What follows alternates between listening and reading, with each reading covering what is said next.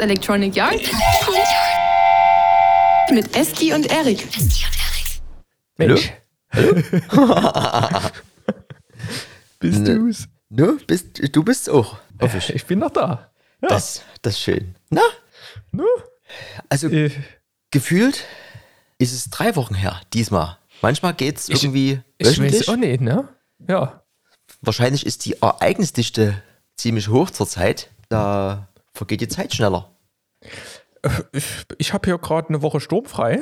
Bei Oh, mir, bei mir vergeht die Zeit. Wie soll ich denn das jetzt ausdrücken?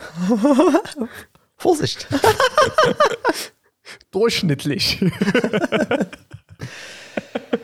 Das ist für dich ja so ein bisschen wie WG ohne, ohne Mitbewohner früher, ne? Ja, man muss die Wäsche wieder, ne? Und. nee, so ist nie. Aber es ist auch mal entspannt, so nach einem Jahr Lockdown äh, mal eine Woche äh, hier so anders. Hm? ne? Geht. So, aber bevor wir uns hier um Kopf Vor- und Kragen regen, muss ich erstmal einen, einen Schluck nehmen. Getränk der Woche. Ohne, ohne Kronkorken, aber ich habe noch einen guten Vino Oh, ähm, in der Flasche gehabt. Und bevor der ähm, zu Essig wird, habe ich gedacht, den schenke ich mir heute mal ein. Ein Malbec. ein was? Malbec ist irgend so eine Traube, haben wir jetzt mal entdeckt. Seitdem sind wir Fan. Ist das wieder so ein. Nee, es ist, ich weiß auch nicht, was das ist. Es ist anscheinend einfach irgendeine Traube, wie, wie hier Merlot und hier die ganzen Klassiker. Und hier, ne, ist auch der Malbec inne. Da, dazu sage ich nur Prost mit der Kollegin Proviantschorle, Kirsche und Granatapfel naturtrüb. Bio und vegan, ha? Zack. Ah, Das passt doch auch hier fast zum vergangenen Internationalen Frauentag. Das ist doch immer Hm. so eine, so eine, ähm, äh, We can do this ähm, Frau vorne drauf, oder? Genau, die hält die Flasche hoch und auch äh, alle Kolleginnen, die sich hier um oder in meinem Büro tummeln, haben hier äh, einen Setschub bekommen. Und da einen das nicht so trinkt, habe ich mir hier eine Flasche schon in den Schieber getan, wollte erst die aufmachen. Da dachte ich mir, naja, ich, guck mal, sie, was steht denn hier drauf? Da hätte ich quasi fast Graf von Wackerbart. Feinfruchtiger Sekt, halbtrocken. So ein kleines Fläschchen. Hätte ich fast gezündet, die Rakete, aber ich bleib mal hier erstmal auf der 0 Promille äh, Seite. Na gut, dann übernehme ich das diesmal. Ja. Aber ist Ich Schieber, weiß. ne? Ich weiß auch gar nicht so richtig, wie wir heute hier an die Sache rangehen. Es, es ist wirr. Es hat sich bei mir auch noch ein bisschen live was geändert. Ich, also das, was hier alles so steht, ist nicht unbedingt das, was es werden wird. Ich würde einfach mal mit einem Thema einsteigen, was Ja. hier schon ja, gefühlte Jahre auf der Liste steht. Hm. Ähm, nämlich das Thema Bier. Bierbrauen. Ähm, es wurde Bier gebraut. Ähm, und zwar ist das, glaube ich, so der nächste Schritt, wenn man irgendwann anfängt, sein eigenes Brot zu backen, fängt man dann an, Bier zu brauen. Äh, Die zwei Ähm. Essentials, ne? Aber mein äh, ehemaliger äh, Mitbewohner und ähm, ja, lieber Access Boy, Max, hat äh, sich so einen Bierbraukessel irgendwo mal geschossen auf Kleinanzeigen und der stand jetzt schon relativ lange rum. Und dann haben wir halt einfach mal gesagt, es kann doch nicht so schwer sein. Komm, wir, wir brauen mal. Und dann ging's los. Also die Recherche fürs Bierbrauen, also das ist, das ist eine Thematik für sich. Ich versuche das hier mal ein bisschen abzureißen, Mhm. ähm, wie sowas denn vonstatten geht. Also letztendlich ist so in so ein Bierbraukessel zum Brauen braucht man irgendwas, was, ähm, was zum Kochen bringt. Also theoretisch geht auch ein Glühweinkocher. Dieser Bierbraukessel ist quasi ein bisschen ein professionellerer Glühweinkocher. Dann gibt es ja das deutsche Reinheitsgebot ähm, für Bier. Also da darf ja nur Wasser rein, dann Gerste ähm, oder halt auch Malz und ähm, Hopfen, Hefe und das war's. Ja, sonst darf sich das ja nicht Bier nennen. Hm. Und die ganze das ganze Ding geht quasi, also aus der Gerste ähm, kann man quasi Malz rauslösen. Ne? Deswegen ist das Gerste, aber man, ich werde jetzt hier im Folgenden von Malz sprechen. Das ist quasi aus der Gerste das Korn, Schrot, was auch immer. Ähm, und mit dem beginnt man. Da sucht man sich dann in Malz raus. Wir haben gesagt, wir wollen in Pilz brauen. Ne? Vision war so ein bisschen, wir machen ja jetzt schon lange Partys, aber vielleicht können wir ja auf unseren Partys dann auch irgendein Bier verkaufen mit passend zur Party. Ja, gefühlt, die Vertriebswege sind ja offen, wir haben ja ein paar Connections, aber wir müssen, wir müssen ja jetzt noch das Bier irgendwie hinkriegen. So zumindest die, die Schnapsidee, die wir da hatten. Und dann fängt man da an mit der Zutatenauswahl und um unsere Vision war so ein bisschen ein, ein fruchtiges Pilz zu machen. Ja, so ein bisschen naturtrüb, eins, wovon du auch mal drei, vier trinken kannst, was aber vielleicht so eine fruchtige Note hat. Ja, ähm, haben wir ein bisschen gegoogelt. Äh, die Brauereikultur befindet sich ähm, noch in, in einem Forenstatus. Also da findest du noch in Foren von 2007 und auf Seiten, die wurden noch mit Microsoft Frontpage erstellt. Hm. Ähm, so ungefähr äh, geht dort das mit den Informationen bis hin zu ein paar illustren Leuten auf YouTube, aber so richtig äh, easy war das nicht. Aber wir haben uns dann auf irgendein Rezept geeinigt und es geht dann los äh, mit dem Malz. Ne? Da haben wir uns so ein böhmisches Tennenmalz rausgesucht. Ähm, das ist letztendlich das, was man so nimmt für einen Pilz. Da hat man irgendwie dieses Tennenmalz. Da meistens für ein normales Pilz nimmst du auch nur dieses Tennenmalz. Wir haben dann uns noch ein paar andere Malzsorten mit reingemixt, weil wir wollten, dass das ein bisschen so eine orangene Farbe hat und nicht so eine gelbe. Und da gibt es so noch ein dunkleres Malz, und dann gab es noch ein Malz, da stand auf der Hobbybrauerei-Seite, das ist für einen geilen Schaum, das haben wir auch noch ein bisschen mit reingemehrt. Und dann geht die Mischose los. Dann hast du hier deine 8 Kilogramm Malz, kippst das alles in den Kocher, schüttest dort dein, ähm, dein Wasser drauf, alles in einer gewissen Verhältnismenge. Und dieser Prozess nennt sich dann Maischen. Ja, du tust das quasi einmeischen. Klingt jetzt erstmal nicht so wild. Du hast da halt Haufen Wasser, Haufen von diesem es sieht letztendlich aus wie geschrotetes irgendwas. Und dieses ganze Zeugs ähm, weichst du ein und du fährst da verschiedenste ähm, Hitzestufen. Und deswegen ist das vielleicht ganz gut, wenn man so ein modernes Gerät hat, weil da kannst du diese verschiedenen Stufen ähm, einstellen, dass das erstmal irgendwie 10 Minuten auf 40 Grad, dann 15 Minuten auf 45, dann und so weiter und so fort. Da gibt es wohl so ein standardisiertes Verfahren, ähm, und das macht man, damit aus diesem, aus der Gerste, aus der Maische, aus dem ganzen Malz, dass das ganze Zeugs in Zucker umgewandelt wird, dass sich das da quasi rauslöst. Weil das, dieser Zucker, der dann dort draußen ist, das ist die Nahrung für die Hefe, die später reinkommt. Und die Hefe, die braucht nämlich nur Zucker und ist dann so cool, dass die aus dem Zucker Kohlensäure und Alkohol bildet.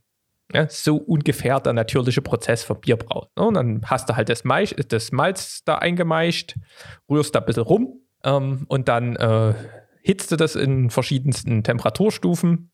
Und wenn diese ungefähr eine Stunde dauert es, wenn dieser Prozess durch ist, dann geht es weiter mit dem Läutern. Das Läutern ist quasi, du trennst dann das Malz von der Maische, weil du hast ja keinen Bock, dann dieses Schrot im Bier zu haben und ähm, lässt das quasi abtropfen. Und hier muss man dann noch ein Stammwürzegehalt messen. Das würde jetzt ein bisschen zu weit führen. Ähm, man muss quasi gucken, ob das, was man dort gebraut hat, ob da genügend Dampf drin ist, weil sonst wird es ein dünnes Bier. Und wenn es halt zu viel Dampf hat, dann muss man es nochmal quasi mit Wasser verlängern, sonst hat man nämlich Starkbier. Also da legt man am Anfang des Bierbrauprozesses schon so grob fest, wie stark sein Bier wird.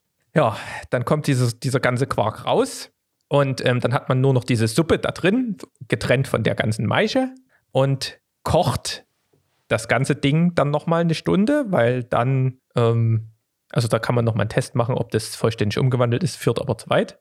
Kocht das dann eine Stunde, dieses Zeugs, nachdem das umgewandelt ist und beim Kochen wird dann erst der Hopfen hinzugefügt. Und dann gibt es verschiedenste Rezepte. Am Anfang irgendwie ein bisschen Hopfen und am Ende ein bisschen Hopfen. Dann gibt es einen Haupthopfen, dann gibt es einen Aromahopfen.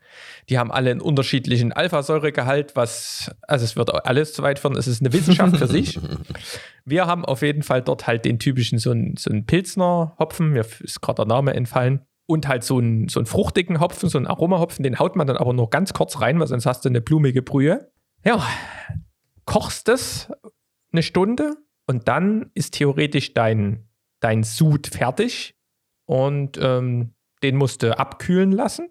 Ne, der ist ja 100 Grad erhitzt gewesen für eine Stunde, lässt den abkühlen, füllst den in so einen, so einen Gärbehälter und wenn der dann abgekühlt ist, packst du die Hefe hinzu, weil wenn es da irgendwie über 30 Grad ist, sterben ja die Hefezellen. Ähm, und dann verschließt du das. Das ist wirklich einfach, da gibt es ganz einfache Lagermöglichkeiten. Wir haben auf Kleinanzeigen extra einen kleinen Kühlschrank gekauft, weil wir haben zwei solche 17 Liter Eimer gehabt. Und das ist einfach nur ein Eimer mit unten so einem Ablasshahn. Und oben ist so ein kleines Röhrchen, dass die Kohlensäure rausgehen kann, dass quasi dieser Eimer nicht explodiert.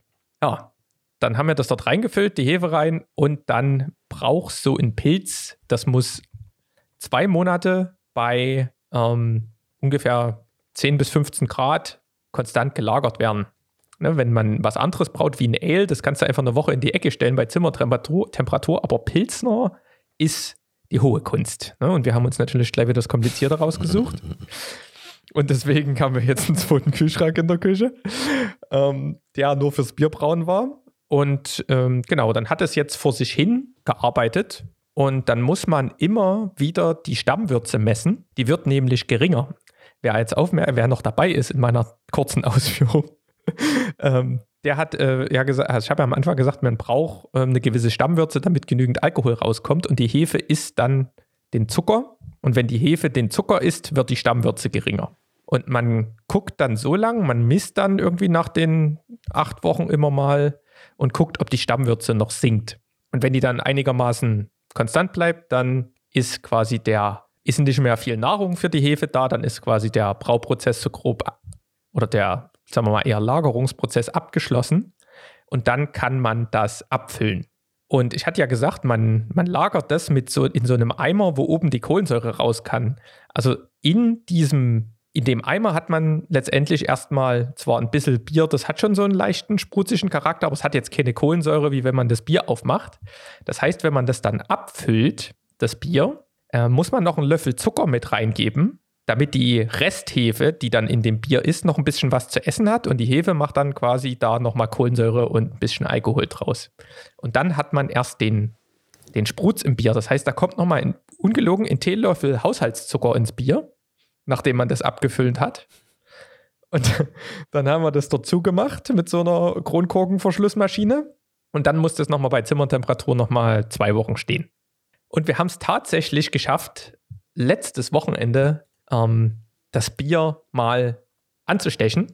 Und ähm, es hat geschmeckt. Was soll ich sagen? Ähm, wir haben natürlich im Brauprozess noch sehr hohen Optimierungsbedarf, ähm, weil den Hopfen, den wir hinzuge gegeben haben, den hat es quasi dort komplett zerfetzt dort drin. Ich habe ja gesagt, wir haben das irgendwie, diese Maische erst getrennt ähm, beim Läutern, dass, dass man da nichts im Bier hat. Ja, aber den Hopfen, den muss man auch irgendwie separat, möglichst in noch irgendein Sieb tun. Und den hat es dort recht zerstückelt. Deswegen haben wir uns dann jetzt mal noch einen Filter gekauft für den nächsten Brauprozess. Ähm, und der Hopfen, dadurch der halt klein gestückelt immer mit da drin war, hat das Bier recht herb gemacht aber trotzdem fruchtig. Und es schmeckt halt wie, wie halt so ein, es schmeckt halt nicht scheiße. Ne? Es schmeckt nie wie irgendein Billigbier. Es schmeckt halt wie richtiges Bier. Fast wie wenn man in einem Craft Beer Store geht und greift in irgendeine Ecke, irgendein Bier, was man noch nie getrunken hat, wo verrückte Figuren drauf sind, was ganz bunt ist und einen lustigen Namen hat. Ungefähr so hat es geschmeckt. Ähm, von daher sind wir sehr zufrieden mit der, mit der ersten Fuhre. Ähm, und äh, freuen uns jetzt natürlich auf weitere Brau, äh, Brauerlebnisse. Werden denn dann die Flaschen auch so aussehen? Wie, du das wie meinst so bunt mit Tieren? da, wie wir, das, wie wir das nennen, was das wird, das, ähm, das steht noch in den Sternen. Ähm, das war jetzt erstmal so ein Riesenschritt und auch übelst viel ähm, Lernerei und, und Equipment kaufen und Zeugs. Ähm, ja, und jetzt gucken wir dann nochmal, dass wir das jetzt nochmal ähnlich hinkriegen. Also wir brauchen das jetzt nochmal mit quasi den Learnings, den wir, die wir hatten. Hm. Und wenn wir jetzt nochmal ein ähnliches Ergebnis hinkriegen, dann müssen wir mal gucken, ob wir nochmal die Braukapazitäten erhöhen, weil das, der Flaschenhals ist nicht unbedingt das Brauen, weil man könnte, also wir haben einen Tag lang gebraut. Das geht natürlich auch schneller, aber man, wir haben uns so ein bisschen Zeit gelassen. Ähm, wenn man dann Routine hat, geht das bestimmt, aber das Lagern ist halt das Problem. Hm. Und wir können mit dem, mit unserem Kocher gerade 50 Liter brauen, aber du, das, was in diesem Brauprozess geht, natürlich auch was verloren ist, verdampft was, das Material saugt was auf. Das heißt, wir haben letztendlich 32 Liter dann rausgehabt ähm, am Ende und das dann halt über zehn Wochen irgendwo gelagert. Ähm, und das ist halt das Problem. Wir haben halt diese nur begrenzte Kapazitäten, Lagerkapazitäten im, mhm. mit diesem kleinen Kühlschrank. Man fängt dann halt an, was macht man? Den Kühlraum zu mieten ist schweineteuer. Und du bist dann halt schnell im dreistelligen Bereich an Investitionen und fährst halt so richtig die Kapazität auch nicht nach oben. Na, gucken wir mal, ob wir dann irgendwann sagen, hier ist unser Rezept und liebe Brauerei XY, mach uns doch mal ein paar Hektoliter, weil das mhm. kostet nämlich genauso viel. Irgendwie, es kostet irgendwie ein paar tausend, ich glaube 1500 Euro oder sowas und du kannst zu einer Brauerei gehen und die brauen für dich das Bier mhm. und haben dann halt die, hast halt dann deine 400 Kästen irgendwo rumstehen. ähm, also zumindest erstmal nur die, die Servicekosten. Ne? Natürlich musst du noch Materialkosten dazu rechnen. Aber das ist, ähm, ist dann wäre dann so der, der Schritt, der dann irgendwann kommt, wenn wir zufrieden mit der Rezeptur sind. Ich sage dir, ein Erlebnis. Na, da hoffe ich schon mal aufs, aufs erste Glas, dass sich das bald mal in meiner Hand befindet hier. Ne? Das klingt ja erstmal interessant und auch so, als ob es dann irgendwann soweit ist, dass man das dann irgendwie mal in größerer Runde zu sich nehmen kann oder irgendwo äh, käuflich erwerben. Ja, also das ist, ist leider halt frustrierend, dass nur zweieinhalb Kisten dort rauskommen, hm. wenn man dort ähm, so lange wartet. Ähm, aber ja, wir äh, sind da, wir sind da dran und es soll wohl auch bald wieder gebraut werden. Gibt es schon einen Namen? Nee. Aber wir sind, wir nehmen Namensvorschläge sehr gerne entgegen. Ja, das klingt, klingt spannend und da wünsche ich euch auf jeden Fall noch viel Erfolg. Und wie gesagt, ich hoffe, dass ich da mal hier. Du darfst mal nipsen. Dass ich mal nippen darf, genau.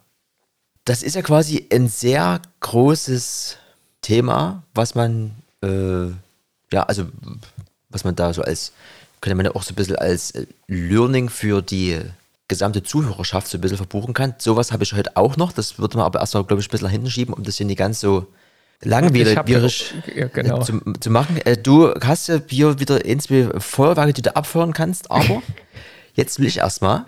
Ja, bitte erzähl ähm, du erstmal, ich muss mich hier erstmal beruhigen. DJI hat wieder zugeschlagen. Und zwar ist ja DJI immer der, sind ja die drei Buchstaben, mit denen man die Drohne verbindet.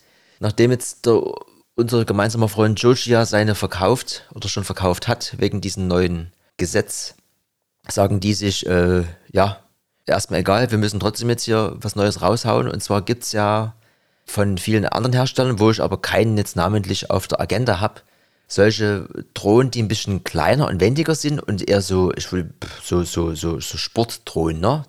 Wahrscheinlich ist auch da der Begriff FPV irgendwie die Buchstabenkonstellation für diese Dinger. Und da hat natürlich DJI gesagt, da machen wir jetzt irgendwie, da müssen, da, da müssen wir mitspielen. Ne? Und quasi das kombinieren mit der bewährten Kameratechnik.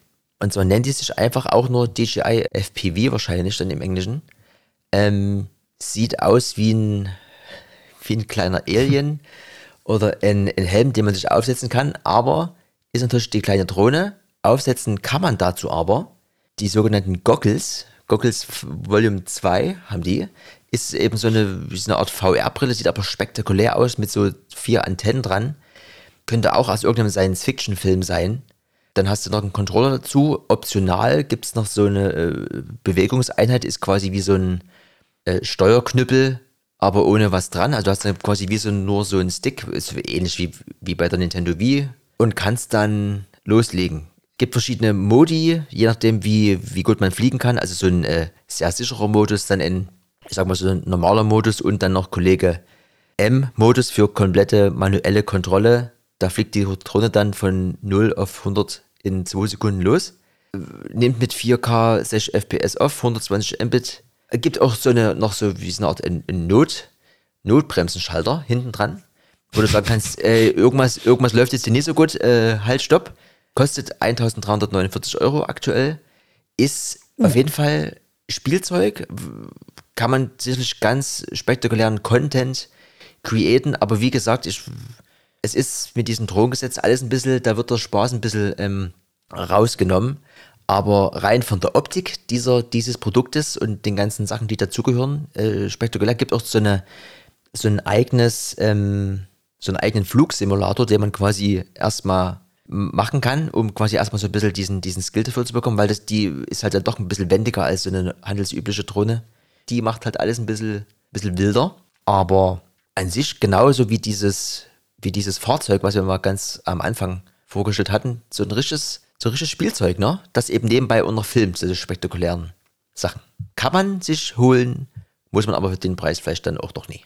Ja, ich kann mich dran erinnern, in, in Kumpel von mir, die haben ähm, so, so über Dresden so Drohnenflüge immer gemacht und dann konnte man sich auch solche Goggles aufsetzen, aber eher als Tourist oder irgendwas und hat dann das gesehen, was die Drohne gesehen hat und dann sind die da irgendwie über die Altstadt geflogen bei schönstem Wetter und dann saß man mit einem sächsischen Wein in irgendeinem Liegestuhl und hat sich das angeguckt. Ja. Da, das gibt's jetzt auch für uns. Nicht schlecht. Ich, äh, ich habe so, ich mache erstmal mit einer Kleidsache hier los, ne? Und zwar habe ich, ich habe so ein paar Sachen für dich mitgebracht. Du bist, du bist ja gelesen. se- Ja, du bist ja sehr ähm, für bestimmte Marken sehr zu haben. Unter anderem ja auch die Marke Adidas. Und ähm, von Adidas gibt es ja die Klassiker, die Sambas. Ne? Die kennst du bestimmt. Ja. Na, das ist sowas wie die Adidas Superstar, die Adidas Sambas. Das sind so Klassiker in der Schuhwelt. Ich hatte selbst mal ein paar schwarz-weiße Samba. Und ähm, die haben jetzt ähm, die Velo Samba rausgebracht und haben dort eine Vertiefung in den Schuh eingebracht, mit dem man auch mit Klickpedalen fahren kann.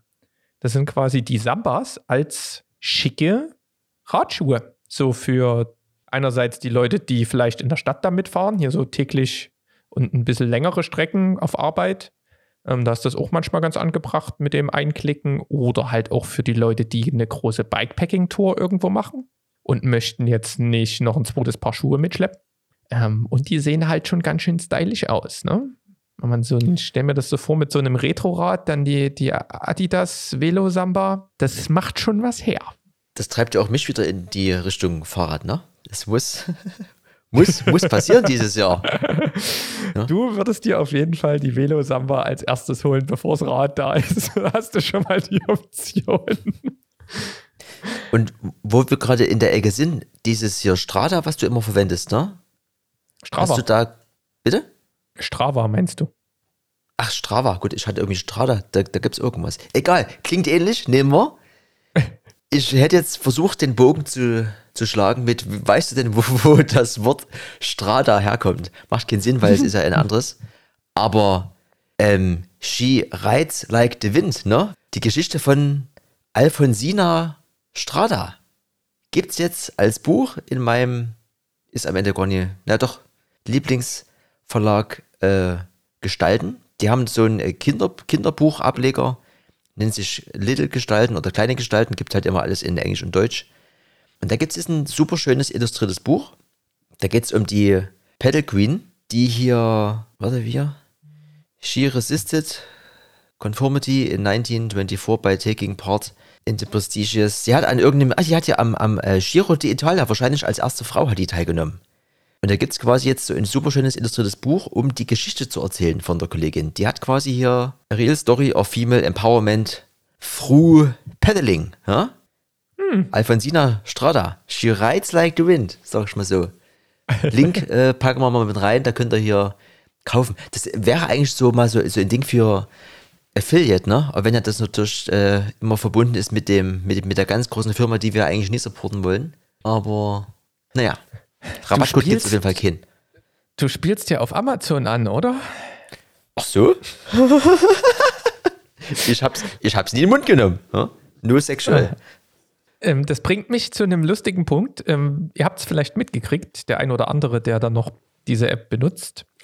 Ähm, Amazon hat ein neues Logo und äh, das Logo wurde aber direkt wieder geändert, weil man Nutzerfeedback gekriegt hat, ähm, dass das Logo zu sehr an ähm, Adolf Hitler erinnert. Das ging, das ging ganz, ganz schön durch die Medien. Ähm, hier die britische Zeitung Sun, die hat so gesagt, you can't Nazi it. Ja, das, da haben sie dann ganz schnell, also das war wie so ein, es gibt ja dieses so Bookmark-Icons, vielleicht hat man das schon mal gesehen in irgendeiner, in irgendeiner App, wenn man sich was speichert auf Instagram, da hast du ja äh, wie so ein Lesezeichen und unten so ein paar Zacken. Und das haben die eben auch gemacht und das hat eben an den Hitlerbart erinnert. Und dann haben sie das jetzt noch geändert und haben aus diesem, aus diesem zackigen Bookmark-Icon eben so ein, so ein, wie so eine umgeklappte Ecke gemacht. Ist ganz lustig. Äh, ich, ich schicke dir das mal kurz, da kannst du dir das mal nebeneinander angucken. Ich hab's, Ah, hab's aufgemacht. Ja. Verrückt. Ähm, Äh, an, an sowas musst du auch erstmal denken. Also ich habe das nicht auf den ersten Blick gesehen. Ja. ja, das ist halt, äh, das, das kann passieren. Das kann man nie, ne? Auf jeden Fall, wenn wir gerade in der Ecke sind, da kann ich mal noch ins ähm, abbrennen. Es gibt ja äh, die Firma, also Amazon hat sich da noch was geleistet, beziehungsweise machen die das schon die ganze Zeit. Ähm, mit ihrer, es gibt ja diese Amazon Basic-Reihe, ne, wo man so, keine Ahnung, erstmal so Kabel oder so einfache Sachen, Handyhüllen als Amazon Basic hat und die haben aber auch Rucksäcke und unter anderem auch Kamerataschen. Und im Kamerataschen-Business gibt es Peak Design. Ähm, die kennst du, ne? Das, die machen hier ja diesen, die haben diesen Tripod, davon haben wir schon mal gesprochen, Ja. den sie komplett aus Carbon gemacht haben, mit ganz vielen coolen kleinen Gadgets und ähm, auch ziemlich coole Kamerarucksäcke und ich habe von denen so ein Clip-System, wo man zwei solche Bändel an die Kamera macht und dann kann man das, ähm, kann man quasi sein Kameragurt ganz schnell an und abmachen, ohne irgendwie Gefummel. Und ähm, die haben jetzt ein Video gemacht, was viral ging, weil Amazon nämlich mit dieser Basic-Serie eine Kameratasche gemacht hat, die eins zu eins, oder, oder sagen wir mal, zu 95 Prozent genauso aussieht wie ihre Kameratasche. Und da haben die halt ähm, die so ein bisschen auf den Arm genommen. Wir ähm, hauen euch das Video mal in die, in die Beschreibung und haben halt darauf aufmerksam gemacht, ja, man kann nicht so ein günstiges Pro, äh, Produkt machen, wenn man ähm, das einfach nur kopiert und, und günstig umsetzt. Ähm, aber man hat dann halt nicht faire Arbeitslöhne bezahlt oder das irgendwie darauf geachtet, dass man das umweltschonend produziert ähm, und so weiter und so fort. Und das Video hat irgendwie fast vier Millionen Aufrufe und ist halt übelst durch die Decke gegangen und halt in übelster Marketing erfolgt, weil dadurch die Firma Peak Design halt sehr nachhaltig wirkt, sehr auf ähm, ja, faire Löhne und alles, hohe Qualität und ähm, so Amazon wieder ein bisschen in diese Richtung schiebt. Ähm, und das Video ist auch ziemlich lustig gemacht, ist doch relativ kurz, drei, vier Minuten, könnt ihr euch mal, könnt ihr euch mal angucken, wie sie die dort ähm, auf den Arm genommen haben. Das ist am Ende auch wieder so ein, ähm, vielleicht nochmal, da wird nochmal unterstrichen, dass äh, das Spaß kostet. Ne? Also die ganzen Peak Design Sachen sind ja dann doch auch alle ein bisschen teurer, aber das müssen wir akzeptieren. Ja? Was wir auch akzeptieren können, ist, das haben wir aber glaube ich schon mal gehabt, ähm, dass Facebook dieses, äh, dieses äh, ich gehe live und lade mir jemand ein, äh, dass man dann zu zweit quasi live gehen kann. Gibt es ja mit M4 Leuten jetzt, wann auch immer das dann mal bei mir ankommt. Ich weiß nicht, ob du schon mal geguckt hast. Bilde ich mir ein, haben aber schon, habe ich schon, schon vor einer ganzen Weile schon mal gesagt, dass das kommen soll. Jetzt ist es wohl angeblich soweit. Und was ich noch lustig fand, gibt es aber irgendwie auch nie in Deutschland, nur bei den Amis. Mal gucken, ob das zu uns vordringen wird. Äh, Facebook Bars. Ne? Nieder, Niederriegel oder irgendeine andere sportliche Sache. Und zwar die Bars, die der Rapper droppt.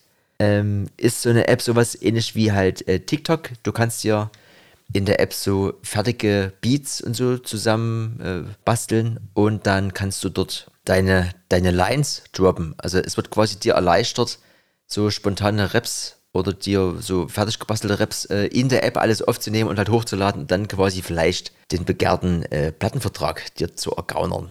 Klang lustig, wir sind ja beide eher weniger in dieser Branche unterwegs. Ähm, hm, auf jeden Fall ist es lustig, was man noch für Apps machen kann. Sorry, er hat ja gerade parallel in der angerufen und ich wusste nicht mehr, ob du da bist oder nicht. Aber alles gut. ähm, ja, äh, ich äh, werde mal äh, anfangen zu rappen demnächst. Nee, wird wahrscheinlich nichts. One, two, one, two. One, two, one, two.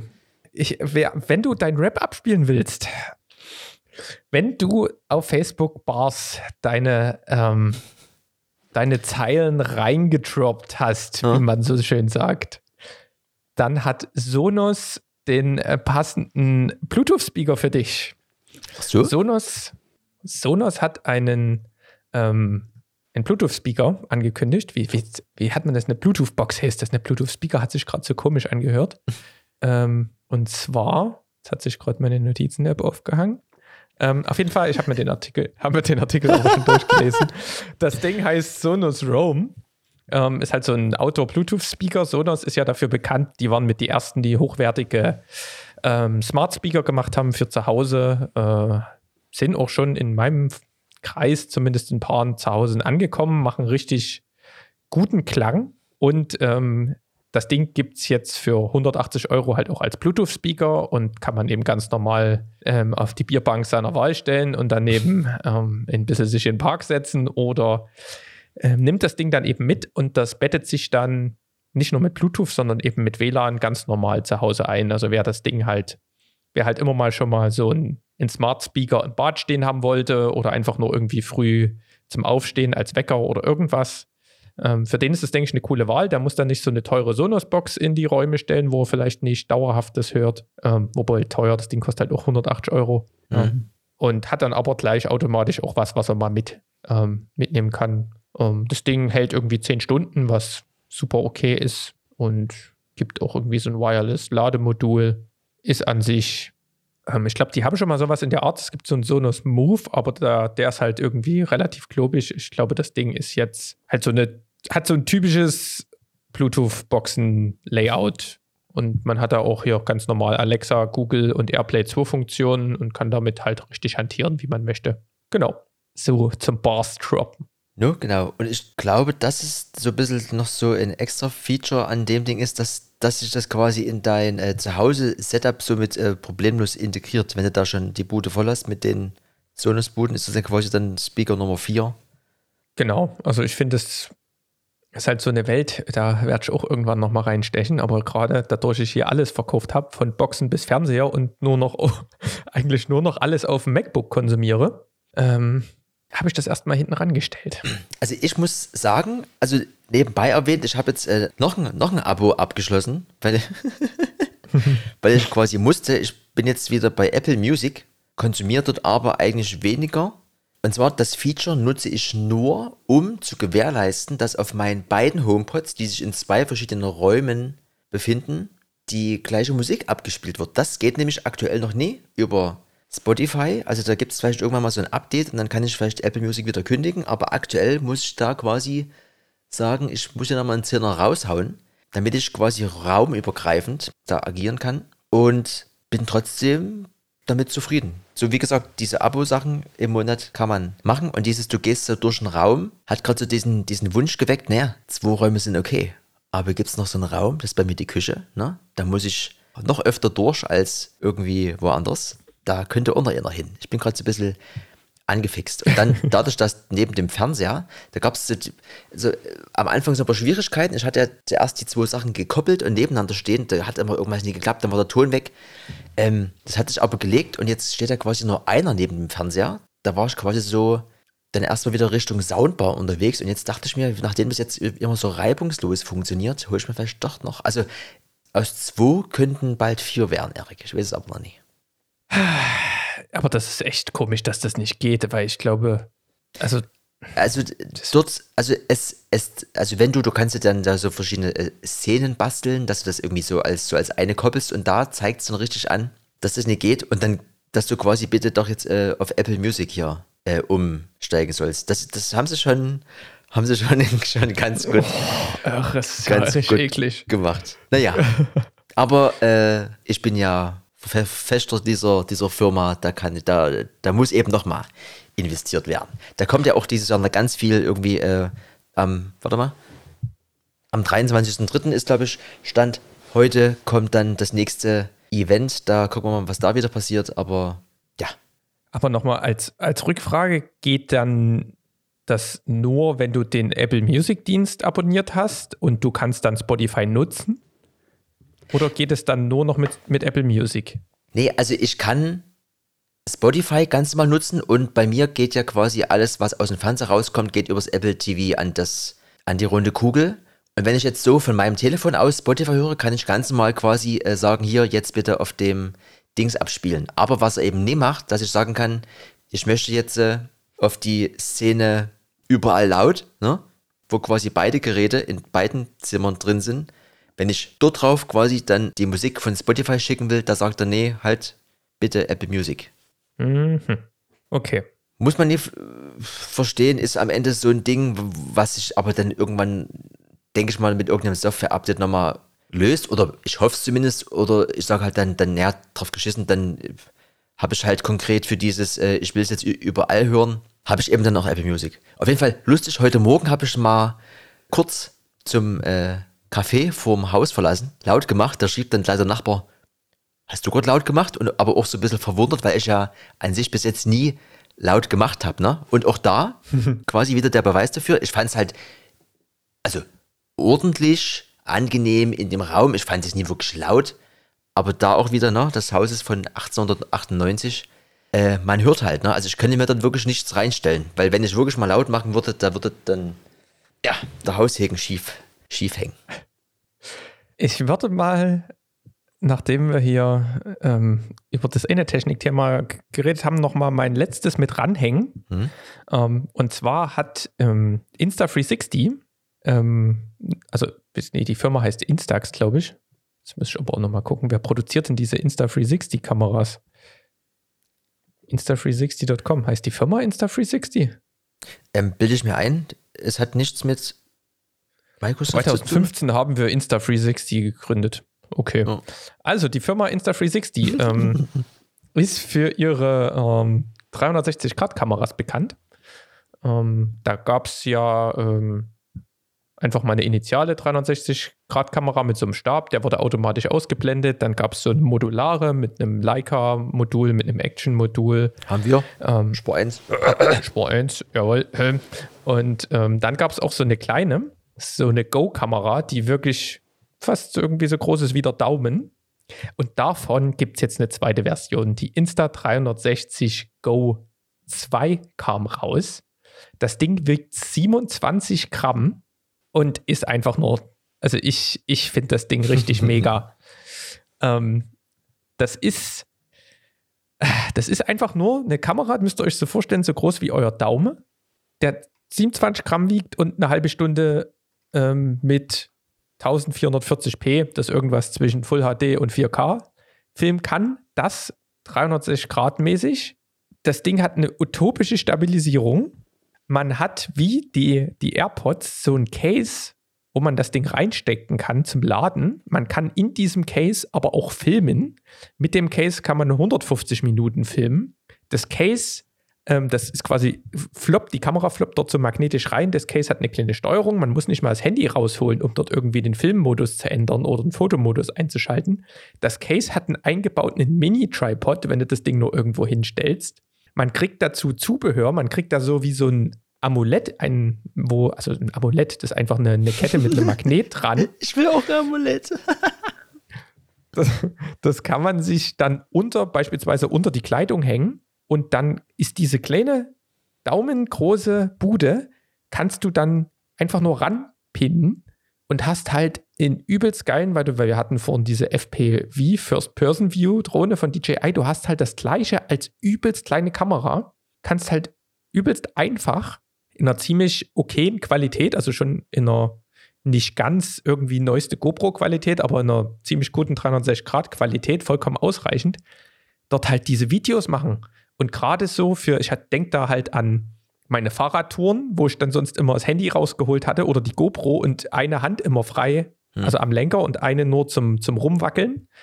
Ähm, da hat man ja eine bessere Stabilisierung, man hat die Hand frei. Es gibt so einen kleinen Clip, also man kann sich das an, an irgendein Bändchen machen, an ein Visier, an einen Helm.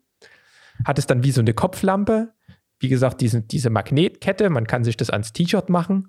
Beim Wandern theoretisch, ich habe ja auch diese Hüttentour gemacht, wo ich übrigens auch noch das Video schneiden muss mal. Das kommt auch mal raus. Ähm, auf jeden Fall dort beim Wandern die Hände frei zu haben bei irgendwelchen Höhentouren und trotzdem diesen First-Person-View zu haben.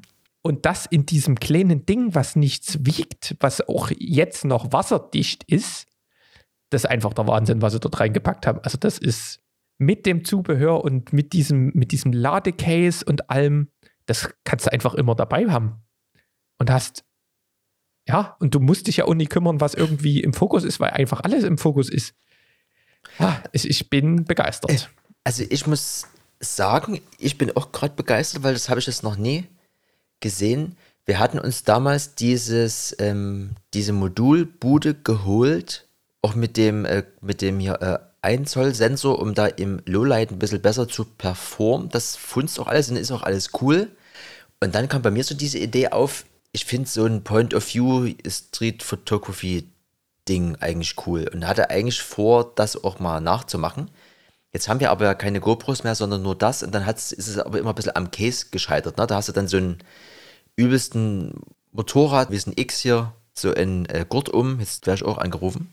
Ähm, und aber alles ziemlich so, so sperrig und dann rennst du halt draußen rum, fotografierst, was sowieso immer schon so ein, so ein Ding für sich ist irgendwie heutzutage. Alles nicht so geil. Wenn du aber jetzt das kleine Ding hier siehst, kostet zwar 320 Euro, auch sportlich, aber das ist ja, ja. so ein bisschen diese Lösung, weil du kannst es ja auch vielleicht irgend da ein bisschen, oh Gott, das Ding ist jetzt gerade weiß, vielleicht gibt es auch mal in schwarz. Da gibt es auch äh, customizable Aufkleber. Ah, okay. Aber diese Größe und wie du gerade schon sagtest, das hast du auch mal schnell einstecken. Also du musst ja sagen, oh, heute mache ich mal Point of View, schnallst du diesen riesigen Gürtel und dieses, dieses, dieses Ding um, sondern du kannst sagen, äh, ich will jetzt das mal kurz filmen und hast das irgendwie halt in deiner Hosentasche, beziehungsweise in diesen übelst geilen Case. Das ist ja. Ja, das vor allen Dingen, es ist gefällt mir. für alles, ich habe so viele Anwendungsfälle im Kopf wo du dieses Ding mitnimmst, ob du jetzt irgendwie, ob wir behind the scenes irgendwie mal drehen, ja. als, als kleine Backup-Cam, wenn du doch mal irgendwie nie auf Rekord gedrückt hast und hast den Moment dann noch drauf. Äh, für Action-Zeugs, für Wanderungen und sowas. Und also, ich habe ja, ich habe glaube ich sogar noch eine GoPro, irgendwie eine 5er oder 6er. Also das Ding ist mittlerweile halt mindestens auf dem Niveau von irgendwie GoPros von ein, zwei Jahren. Also es hat irgendwie 80 Mbit Datenrate, die es da drauf kracht. Ähm, das ist schon ganz okay, was da rauskommt. Und das Video, was ich gesehen habe, das ist, also du musst das Ding, das Ding wiegt 26,5 Gramm, die Ladeschale 63,5 und das ist es halt. Also selbst für irgendwelche Touren, für Wandertouren, wo du dir wirklich überlegst, welches Objektiv, ob nimmst du noch einen Akku mit oder irgendwas. Ja. Das ist halt übelst krass. Und die Stabilisierung ist ja das Krasse, was es auch für so Action Buden interessant macht. Es hat halt diesen ganzen Scheiß mit, dass der Horizont quasi gelevelt ist, egal wie du das drehst. Der Horizont ist immer gerade. Ja. Ähm, also das Ding, das überlege ich mir wirklich ernsthaft einfach mal zu holen, um für die nächste Radtour oder für sonst was halt einfach geile Aufnahmen zu machen. Und vor allen Dingen, wenn du hier Kollege Easy Clip hast, das machst du einfach an dein Cabby hier, wenn du hier als besagter Rapper unterwegs bist. Oder dann hier ja, der, der Magnetanhänger. Egal, geil. Wenn du, wenn du, in, nehmen wir mal an, du filmst ein DJ-Set. Was du nicht live streamst, was du hochlädst, dann hast du das Ding einfach und hast halt direkt eine First-Person-Aufnahme. Das ist doch, das, also das, ich sehe das Ding mindestens, dass bei Spur 1 da in so ein Ding dort kommt. Na und vor allem, es sieht nie so dämlich aus wie hier, ich weiß gar nicht hier, wie die alle heißen hier, diese ganzen, äh, ich sag mal vorsichtig, Mainstream-Drum-Bass, äh, Boys, die jetzt immer so einen Stream machen, die sich halt irgendwie so eine GoPro ans Handgelenk kleben, wo ich mir denke, da, also, sorry. ja, das äh, Ding einfach ne? mit, mit schwarzem Tape abgeklebt oder so. Auf dem, auf dem schwarzen T-Shirt, das siehst du ja nicht mehr. Also, Geil. Investiert muss werden, Erik. Ich sehe hier, ich sehe so ein Ding bald hier im. Also, das ist mal wirklich wieder was, wo ich gedacht habe, da haben ja. sie sich halt wirklich mal Gedanken gemacht, für die Leute, die mit 70 GoPro-Zubehörsachen, mit Gurt, mit Helm, mit sonst was rumrammeln, ja. einfach dieses, dieses Ding und das ist halt auch magnetisch, das heißt, du kannst es ja theoretisch auch an alles, was irgendwie auf der anderen Seite ähm, den Magnet hält, festbappen. Ja. Du musst ja nicht mal diesen Magnet von denen nutzen. Also ich habe das jetzt, der, der Wiesner hat beispielsweise das Ding an ein Motorrad gebappt. Hm. Also, also wir waren selten wieder mal, ähm, also ich war selten mal wieder von irgend sowas, man, das, da kommt halt immer jetzt ein Update oder sowas, aber das ist mal wieder so ein Usability-Feature, das macht mal das Leben einfacher. Und das ist für die, die auch keinen Bock haben, dann so irgendwie aussehen wie der letzte Helmut dort. Ja. Ich, ich sehe hier gerade wieder so ein, so ein Pärchen, was auf der Decke sitzt, ein Picknick macht, wo die unten mit diesem Tripod natürlich diese Kamera hinstellen. Das ist natürlich hier auch schon wieder. Ich habe gerade die äh, Kollegin, die am, die am Strand rumfilmt. Und da kam Ja, auch, und kam, kam mal ein bisschen, hoch, ein bisschen hochscrollen, äh, ganz kurz. Da ist das Ding mit, dem, mit der Brotzeit dort. Kam mir auch der Gedanke, kannst du dir auch an die, an die äh, Badeschlüppi machen, ne? Ja, ja. Muss bloß in die richtige Richtung ranklöppen. Äh, so. Ähm, wir sind von der Zeit her schon wieder weit fortgeschritten. Ich habe hier, wie gesagt, noch diesen, dieses Learning, was ich quasi mit einem, ähm, wie sagt man denn, mit einem Lehrer verbunden habe. Ne? Also es gibt quasi eine Art Gastbeitrag heute hier über die Thematik. Ähm, und das geht eine Viertelstunde und da können wir das eigentlich fast schon droppen. Ich, Du willst jetzt eine Viertelstunde das einspielen? das wird eine, über eine Viertelstunde erklärt, ja. Also quasi fast so lang wie dein Bierbeitrag habe ich nochmal in, habe ich auch einen Beitrag. ja. Oh, ich fülle mir erstmal noch was Weinglas voll. Macht immer das Glas voll. Wir können ja ansonsten auch ein bisschen länger machen. Also Fakt ist, wa- was ich noch gelesen habe, das habe ich aber vergessen, wo ich es gelesen habe, sehr, sehr große äh, Umweltsache. Wir haben ja diese Zoom-Meetings hier und da öfter mal und dann schaltet man ja immer mal die Kamera aus, weil das Internet vielleicht nicht so gut ist.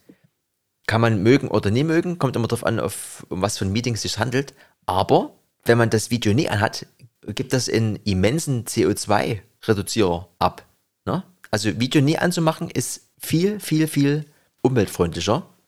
Habe wie gesagt irgendwie nie mehr gefunden, wo ich das gelesen habe. Äh, kann das also nie mit Zahlen untermauern, aber nur Sound ist weitaus umweltfreundlicher. Hm. Also es ist krass, lässt sich auf alles runter, runterbrechen. Also äh, egal, ob ihr bei Google eine Anfrage rausschickt oder irgendwas macht oder irgendwo, keine Ahnung, fünf Stunden bei Zalando surft und jeder Klick auf die nächste Seite, um Schuhe zu kaufen, löst irgendwo eine Verarbeitung von Nullen und Einsen in irgendeinem Rechenzentrum ab und kostet Strom. Und Strom zu erzeugen hinterlässt einen Impact in der Umwelt. Von daher kann man das auch auf alles irgendwie so sehen. Und na klar ist das dann halt, wenn das Video weg ist, ein viel geringerer Datenstrom. Da lohnt sich das richtig. Nur mal so als, als kleiner Einschub. Ich habe dann auch noch ein Thema für die Nachhaltigkeitswoche. Mal gucken, wie lange das, wie lange wir hier noch so brauchen. Ähm, ob wir das vielleicht noch verschieben, aber ich ähm, als ähm, Nachhaltigkeitsbeauftragter hier dieses Ja. Jahr ähm, raus. habe ich das, nee, habe ich das jetzt hier einfach nur erst nochmal so eingegrenzt. Achso. ähm, ich würde, äh, Grüße gehen raus an den Metrik mit C. Ah, ja, mach, Der hat mir- dann auch danach nochmal grüßen. Ja, der hat mir geschrieben und zwar, da hat er recht. Ne? Wir haben ja ganz viele Kategorien.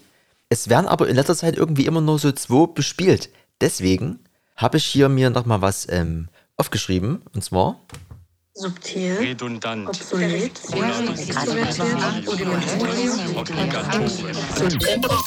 Antwort der Woche. gab es lange nie, ne? Und nachdem es jetzt hier mal wieder bei mir im Gang auf Arbeit aufgepoppt ist, dachte ich mir, ey, wieder kurz dieser Moment, red Deutsch mit mir oder ordentlich oder, oder, oder für mich verständlich, vielleicht äh, so ausgedrückt. Ähm, und zwar ging es irgendwas um äh, explorativ und deskriptiv und so. Da dachte ich mir, naja, irgendwas exploren ist was rausfinden. Deskriptiv könnte was von einer, einer Description, also einer Beschreibung sein. Und das ist letztlich das, also wenn man das jetzt verbindet mit einer Untersuchung, ne? also nehmen wir an, du bist hier Kollege Wissenschaftler oder Forscher, ne? gibt es explorativ, deskriptiv, explanativ und kausal. Ne? Würde ich quasi mal kurz hier vorlesen, was hier steht. Explorative Untersuchung. Dein Forschungsgebiet ist recht wenig untersucht und du kannst erste Erkenntnisse gewinnen. Hier ist das Ziel, Grundlagenforschung zu betreiben. Deskriptive Untersuchung. Zu deinem Thema gibt es schon recht großes Vorwissen und du möchtest eine Schätzung von Häufigkeiten und Anteilen vornehmen. Hier ist das primäre Ziel, Detailinformationen zu einem Thema zu erlangen. Explanative Untersuchung. Du leitest aus der aktuellen Forschung Hypothesen ab und überprüfst mit deiner eigenen Forschung, ob diese bestätigt oder widerlegt werden können. Und die kausale Untersuchung. Du untersuchst Zusammenhänge zwischen Variablen. Hier steht also klar die Untersuchung von Ursache und Wirkung im Vordergrund. Wisst ihr Bescheid? Haben wir die Kategorie auch mal wieder abgearbeitet. ja, ein bisschen Niveau muss auch mal sein. Sharing ist Caring hier mit Knowledge, ne? Ich wollte noch mal kurz äh, Grüße raus. Ich habe ja von diesem MP3-Tech-Tool erzählt. Hm? Und da hat ähm, mir der Falco äh, geschrieben mit VLC-Player. Ich habe ja hier von gesagt, ich nutze bei Mac diese ID-Free-Tech-Bude. Und äh, nee, Kit, Kit-Free-Bude, Hm? die mir nicht so richtig gefällt. Und das hier, dieses andere Programm, was ich schon wieder vergessen habe, wie es hieß, was jetzt aber ähm, auf Mac ein bisschen Geld kostet. Warte, ich scroll noch mal runter. MP3-Tech, genau so hieß das. Ähm, was ich für Windows genutzt habe, das für Mac rauskam. Ähm, er meinte, mit VLC-Player kann man auch sehr gut Metadaten pflegen und auch Cover hochladen. Und ähm, es gibt auch noch eine andere Alternative. Oh fuck, ey, ich habe das alles nie. Aber ich wollte mich nur noch mal bedanken, dass ihr auf den Podcast reagiert. Und zwar, ich gucke noch mal viel. Mich hat heute jemand mit Jens, mit Jens angesprochen. Tagger genannt. T-A-G-R. Kostet weniger als das ähm, MP3 Tag. Kostet nur 10 Euro in der aktuellen Version. Kann man auch empfehlen. Also da gibt es Alternativen. Ja, jetzt darfst du wieder. Das ist ähm, schön. Was ich jetzt noch raushauen würde, und dann kriegen wir aber, na gut, dann, eigentlich musst du dann nochmal mit deiner.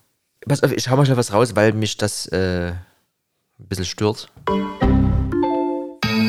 No-Go der Woche. Und zwar habe ich heute auf dem Weg zur Arbeit Wiesner News mir angehört auf YouTube. Habe natürlich die Straße, äh, den Blick auf die Straße gerichtet. Und trotzdem hat er sowohl in seiner Werbung, die er immer mal dazwischen schaltet, als auch bei den normalen Aufnahmen, nimmt er ja den Ton ab mit so einem Richtmikrofon von oben, was man nie sieht. Also es ist nichts an, an ihn dran geheftet. Und da habe ich das Gefühl, weil das ja auch ein besseres Sennheiser-Mikrofon ist, dass er und vielleicht auch andere Leute denken, also ich nehme jetzt das ja auf, so ein bisschen, und mache dann, äh, ballert da irgendwie so ein Preset drüber, so wie wir das auch ganz lange gemacht haben, dass alles quasi ein bisschen komprimiert und ein bisschen lauter und irgendwie, dass halt alles da ist und versäumen aber darauf, äh, daher zu gucken, dass ja auch die Höhen oder diese, diese S-Laute, also was ja bei uns auch bis vor zwei Podcasts, Podcasten der Fall gewesen ist, dass es dir genauso mit ähm, pusht. Und was ich ja sowieso schon nicht so gerne mag, sind immer diese Schmatzlaute, die ja wahrscheinlich abhängig auch von der Mund- oder Mundform oder Speichelproduktion bei jedem anders sind. Ähm, wenn jemand redet und der, also du hast die ganze Zeit so dieses, dieses Geschmatze, also das, da krieg ich, da krieg ich halt, äh, läuft mir ein Schauer über den Rücken, ne? Und auch er ist ein Kandidat, also es schmatzt und so im Höhenbereich ist irgendwie alles da, wenn er seinen Mund öffnet oder schließt und das ist so ein, so ein No-Go und gerade beim Wiesner, der ja vieles richtig macht, in vielen Sachen irgendwie Vorbild ist, auch für uns, ne? also egal ob das jetzt irgendwie Magazin rausbringen ist oder irgendwie mit äh, seinem Hobby dann mal Geld verdienen, so, ähm, weil er eben auch immer so mal so einen, so einen schlauen Spruch hat, bin ich da ein bisschen enttäuscht von ihm, dass er, was den Sound angeht, das irgendwie nie so auf der Agenda hat oder irgendwie, also wenn du so Videos anguckst oder auch, gibt es noch ein anderes Beispiel, das beleuchte ich es aber nicht, gibt es auch einen Typen, der macht auch jetzt so einen Video, Video-Podcast, also so ein Podcast und so eine, so eine, so eine Video-Interview-Reihe und alles übelst geil, Inhalt, Gäste und alles, aber sobald der dort selber redet irgendwie und immer dieses, dieses Geschmatze hat, ach, schüttelt's mich und ich verkrümme meinen Körper, weil ich kann mir das in dem Moment nie anhören, ne? Das ist halt so ein bisschen schade drum. Da würde ich mir halt wünschen, dass die Leute, die das ja alles so ein bisschen professionell machen, auch da vielleicht sich nochmal jemanden suchen, so wie wir ja auch den äh, Stevie haben, der für uns auch nochmal ein bisschen hier supportet hat, was das Priestert und sowas angeht, ähm, dass die mal bitte gucken, dass das Geschmatze irgendwie entweder rausgeschnitten werden kann, so wie wir oder ich das hier schon jahrelang betreibe, oder dass man irgendwie in irgendeiner Frequenz irgendwas äh, einfach mal killt, weil das ist irgendwie so was Unangenehmes, das müsste nicht sein. Ne? Zumindest wenn man sich so ein bisschen als äh, Profi gibt im, im Machen, im Content createn. Da, du wirst auf jeden Fall getriggert. ja, ähm, ich lasse das mal so stehen. Da Mhm. ist bestimmt noch Luft nach oben. Ich werde da mal genauer hinhören. Ich weiß auf jeden Fall, dass der sich da doch Gedanken macht. Der ist ja umgezogen und ist in einer riesen Halle und hat, glaube ich, nicht unerheblich viel Geld ausgegeben, um diese Halle von Hall zu entfernen mit Soundpanels und sowas. Ähm, von daher, ähm, ich höre da mal drauf, ob ich auch das Geschmatze höre. Ich habe das jetzt gar nicht so wahrgenommen. Ja, Schall hat er keinen mehr, aber Speichel. So, ich, wie sieht's denn bei dir aus? Hast du noch irgendwas, was du gern ähm, loswerden wolltest? Ne, ich würde das als finale Bude droppen. Deswegen, ich würde dich gerne nochmal ranlassen, weil auch das so ein Thema ist, das auch bei mir hier auf der Arbeit immer mehr zunimmt. Ich bin, habe halt auch in der Mittagspause überlegt, was ich denn nun kaufe. Ja, es, es wird immer mehr. Ich, äh, ich bin ja hier als Nachhaltigkeitsbeauftragter angestellt in dieser Firma, die sich Electronic Yard schimpft. Selbst ernannt. Und ähm, habe jetzt natürlich schon ein bisschen optimiert. Ne? Ihr habt ja vielleicht in den letzten Podcasts schon gehört, was ich hier so ein bisschen angegangen bin. Und wenn man sich mit diesem Thema beschäftigt, kommt man natürlich auch nicht um die Ernährung drumherum. Und ähm, Auslöser war so ein bisschen ähm, das- mein Video der Woche. Vielleicht können wir damit auch mit, können wir noch mal mit so einem, damit wir die Kategorien auch haben. Dein was? Mein Video der Woche.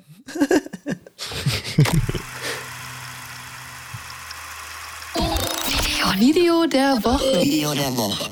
Ich bin vielleicht ein bisschen spät auf dem ähm, Zug aufgesprungen, aber ich ähm, interessiere mich schon seit Ewigkeiten eigentlich für so ein bisschen Ernährung und Kochen oder sowas. Habe auch früher noch hier mit dem 4 zu 3 Fernseher die ersten Kochshows angeguckt als Kind. Also Essen und Kochen macht mir zumindest immer Spaß. Und ähm, bei mir, ich sehe ja dieses Ernährungsthema, wir haben ja das letzte Mal auch mit diesem Lit und Hit so ein bisschen erzählt. Gerade jetzt, wo ich ein bisschen intensiver Sport mache, rückt das natürlich auch noch so ein bisschen in den, in den Fokus. Und ich habe ähm, mit dem Video der Woche, äh, wie gesagt, ich habe gerade sturmfrei und sturmfrei bedeutet für mich, ich kann endlich mal alle Dokumentationen angucken, die ich mir so irgendwo auf meine Liste gepackt habe. und ähm, da habe ich ähm, natürlich Ernährungsdokumentation ähm, ganz oben und habe mir die Doku, die es gibt auf Netflix und Amazon, What the Health angeguckt. Und da geht es auch so ein bisschen um natürlich pflanzliche Ernährung und so den Einfluss von diesen ganzen Tierzeugs auf die Umwelt und was da so passiert. Und der hat mich nochmal ähm, ein bisschen aufgerüttelt.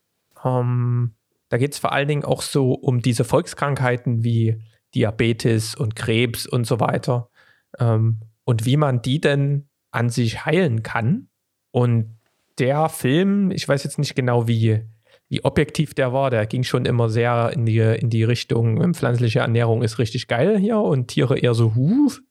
Ähm, ist aber, ähm, buh, ist aber äh, doch okay gemacht, hat zumindest auch gute Bewertungen, so wird nie ganz so gehatet, also ist nie ein übelster Propagandafilm. Ich empfehle das jedem anzugucken, ähm, weil der auch diesen Blickwinkel nochmal so ein bisschen schärft, wo kommt denn dieses ganze, diese ganzen Nährstoffe, die wir brauchen, wo kommen die denn letztendlich her? Und da waren halt so ein paar, so ein paar Buden, ähm, die nochmal, also ich nenne vielleicht mal ein Beispiel. Es gibt ja das Problem ist, wenn man sich vegan ernährt, ne, sagt man ja, man, ein paar Stoffe kann man nicht aufnehmen, weil die gibt es nur, wenn man Tiere isst. Ne? Das war so, ist so diese bürgerliche Meinung. Ähm, und da, das Vitamin, was quasi, was die Veganer immer als, als Zusatz irgendwie nehmen sollten, ist dieses Vitamin B12, was der Körper nicht bilden kann. Und ähm, da denkt man, oder habe ich immer gedacht, okay, das gibt es halt in Tieren, deswegen muss es auch irgendwie so sein, dass man halt immer mal vielleicht nicht gerade das Antibiotikafleisch für 1 Euro aus dem, aus dem Netto isst, aber vielleicht äh, irgendwie mal die gut gestreichelte Kuh von der Biofarm. Dann kriegt man das rein. Ähm, was ich aber so krass fand, das Vitamin B12 ist, stammt gar nicht von Tieren, sondern das sind einfach nur Mikroorganismen. Und früher, als wir noch irgendwie in der Steinzeit immer so ein paar Beeren und so ein bisschen Dreck mitgegessen haben, waren diese Mikroorganismen einfach mit in den Pflanzen. Ähm, aber in der heutigen, sagen wir mal, in den heutigen industriellen, in der industriellen Agrarwirtschaft, wo wirklich auch viele Menschen ähm, viel Essen brauchen, kann man sich diesen Luxus nicht so wirklich leisten, so viel biologisch in der Qualität und oder in dieser ursprünglichen Qualität anzubauen. Deswegen gibt es in den Pflanzen dieses Vitamin B12 nicht mehr. Ne? Es wird da halt gedüngt und das, diese Mikroorganismen, die sind dann nicht so wirklich. Und Kühe hingegen, meint man ja, die fressen den ganzen Tag irgendwo auf der, auf der Weide das Gras und vielleicht ist es da noch so. Aber Kühe kriegen heutzutage dieses Vitamin B12 künstlich zugesetzt. Und das war für mich so ein, so ein Punkt, wo ich gedacht habe, hä, die Kuh kriegt ein Vitamin, was ich eigentlich gedacht habe, was ich nur von der Kuh kriege, aber die kriegen die ganz, den ganzen Spaß wie als Vitaminspritze rein, damit man später die Vitaminspritze von der Kuh essen kann. Also irgendwie hat mich das beschäftigt, nochmal so, als ein Beispiel davon. Da gibt es noch so ein paar andere in dem Film, aber ihr könnt euch ja mal selbst angucken, lohnt sich, die Doku. Die mich ähm, unabhängig äh, von der Nachhaltigkeit, aber erstmal nur aus der Ernährungsperspektive da mal hinzugebracht hat, sich ein bisschen mehr mit der pflanzlichen Ernährung auseinanderzusetzen. Deswegen habe ich, also nicht nur aus der, aus der Perspektive, dass man die Umwelt auch schont, wenn man irgendwie nur Pflanzen isst und weniger Tiere, weil die doch ein bisschen viel pupsen und, und viel Nahrung brauchen für wenig Outcome, sondern auch wegen der Gesundheitsperspektive, habe ich eine vegane Woche eingelegt. Und ähm, die vegane Woche läuft jetzt drei Tage. Hm. Und es ist, es ist wie wenn man nochmal was neu lernt. Also ich, ihr kriegt jetzt mal mein, ihr kriegt jetzt mal mein Fazit nach drei, nach drei Tagen. Ich bin komplett überfordert. Ich war heute das erste Mal einkaufen. Vorher hatte ich noch alles irgendwie da gehabt. Ich habe sonst auch immer gern mal einen Salat gegessen und sonst irgendwie Nudeln mit Tomatensauce ist ja auch vegan. Also es war jetzt am Anfang irgendwie alles noch machbar mit den normalen Mitteln. Ja, und dann ähm, wird so langsam der Kühlschrank leerer. Ich habe alles so in ein Regal gepackt, damit ich dann in Versuchung komme. War heute einkaufen und du gehst halt in diesen Supermarkt und denkst so, 80 Prozent des Supermarktes sind einfach nur überflüssig und gehen dir auf den Sack, weil du es nicht brauchst. ist, es ist halt einfach, ich bin dort wie Falschgeld rumgelaufen und fand es halt einfach nur übelst anstrengend. Ähm, unabhängig davon ist halt der Netto jetzt auch nicht der, der Supermarkt, ähm, der irgendwie für Veganer irgendwie optimiert ist. Ähm, von daher habe ich mich dort so ein bisschen durchgekämpft, ähm, ein bisschen geguckt, habe mir auch so ein paar Rezepte rausgesucht, die ich jetzt erstmal mit ähm, etabliere und ähm, probiert es mal, wie sich das so anfühlt. Habe mir auch ein, weil ich die Medien dazu ein bisschen anstrengend finde, muss ich sagen, weil es gibt, das ist irgendwie wie Autofahrer und Radfahrer, diese Diskussion Fleisch essen oder gar kein Fleisch essen. Das wird halt so komplett durch Medien und durch so polarisierte Gruppen so unsachlich ähm, diskutiert und ich will ja eigentlich mich nur gut ernähren und möglichst gesund leben und ähm, vielleicht lebe ich dann ein Jahr länger. Das ist so ein bisschen die Motivation und da vielleicht dabei die Umwelt schon. Das ist aber, das ist jetzt nie die Hauptmotivation, aber es ist so eine Nebenmotivation und das da habe ich mir jetzt ein Buch gegönnt. Mhm. Ähm, ich als ähm, große Leseratte. Ähm, das ist von Nico Rittenau, Vegan Klischees AD, ist vielleicht jetzt erstmal so ein cheesy Titel und man denkt, das hat hier auch so ein veganer Hype-Kollege ähm, geschrieben. Mhm. Ähm, hat aber den Untertitel Wissenschaftliche Antworten auf kritische Fragen zu pflanzlicher Ernährung. Und das Buch referenziert 500 Studien. Also da ist halt jeder Fakt mit Studien von irgendwelchen Harvard, ähm, Ernährungspsychologen, äh, Physiologen und sonst was ähm, aufgegriffen. Und da sind halt, es gibt in jedem Land gibt es irgendeine Institution, die Empfehlungen rausgibt, wie sich die Bevölkerung ernähren soll. Da gibt es die deutsche, für, uns gibt es irgendwie die Deutsche Gesellschaft für Ernährung, das gibt es überall in England, in Amerika und so weiter. Und der hat halt von allen die Aussagen genommen, alle Studien und hat halt jedes jeden Punkt, ich habe erst 30 Seiten gelesen von diesen 450, ich kann noch nie so viel sagen, aber hat halt ähm, diese Punkte genommen und hat halt geguckt, ob man sich pflanzlich genauso gut ernähren kann, erstmal wie in der Mischkost. Der hat jetzt nie gesagt, es ist besser, sondern der ist erstmal auf Basis der ganzen Studienlage da durchgegangen und das werde ich mir mal geben, ähm, weil das einfach nur auch mal mit einer gewissen, mit einem gewissen Fundament versehen ist, ohne irgendwie zu sagen, ja, das eine ist besser oder das andere, weil das ist wiederum auch schwer zu messen. Da habe ich auch ein schönes Beispiel ähm, in dem Kontext. Also so irgendwie über mehrere Jahre zu sagen, sich so zu ernähren oder so zu ernähren ist gesünder, ist halt relativ schwierig, ähm, weil es kann natürlich auch sein, dass ein Veganer einfach die ganze Zeit irgendwelche vegane Bratwurst, vegane Currywurst irgendwie industriell verarbeitete Buden isst.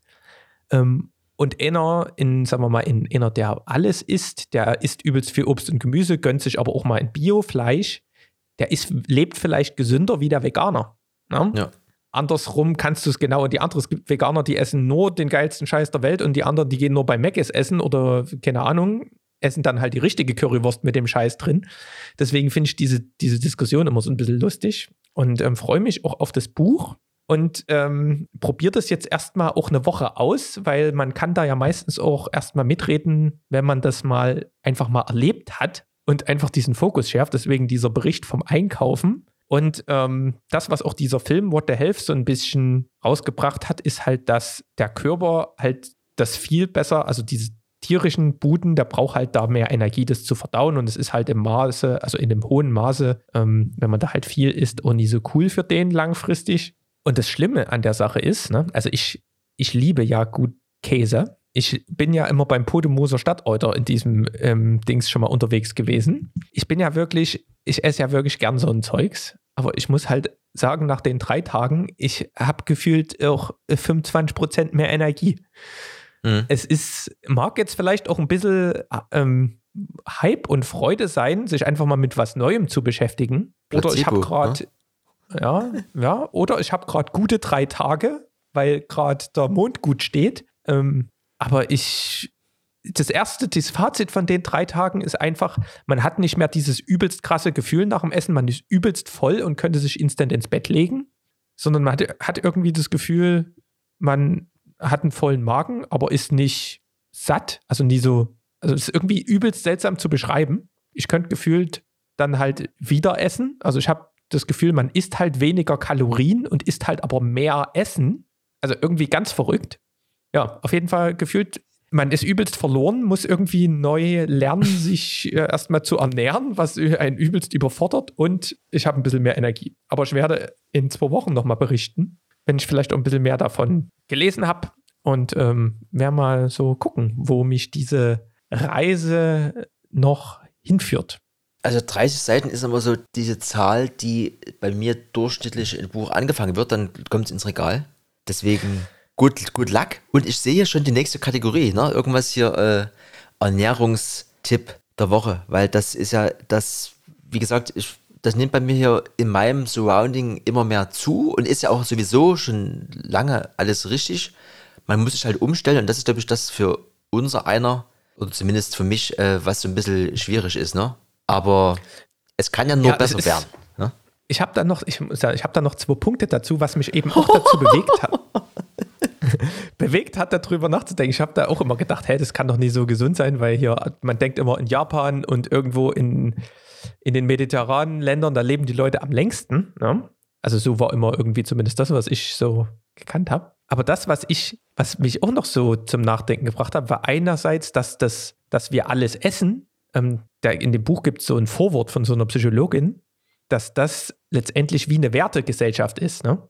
Wie wir alle an Trambase glauben oder wie wir manche an irgendwie eine, eine kirchliche Religion glauben oder wir alle, ja, wie gesagt, an irgendwas, an irgendwas glauben, an irgendeine Wertegemeinschaft.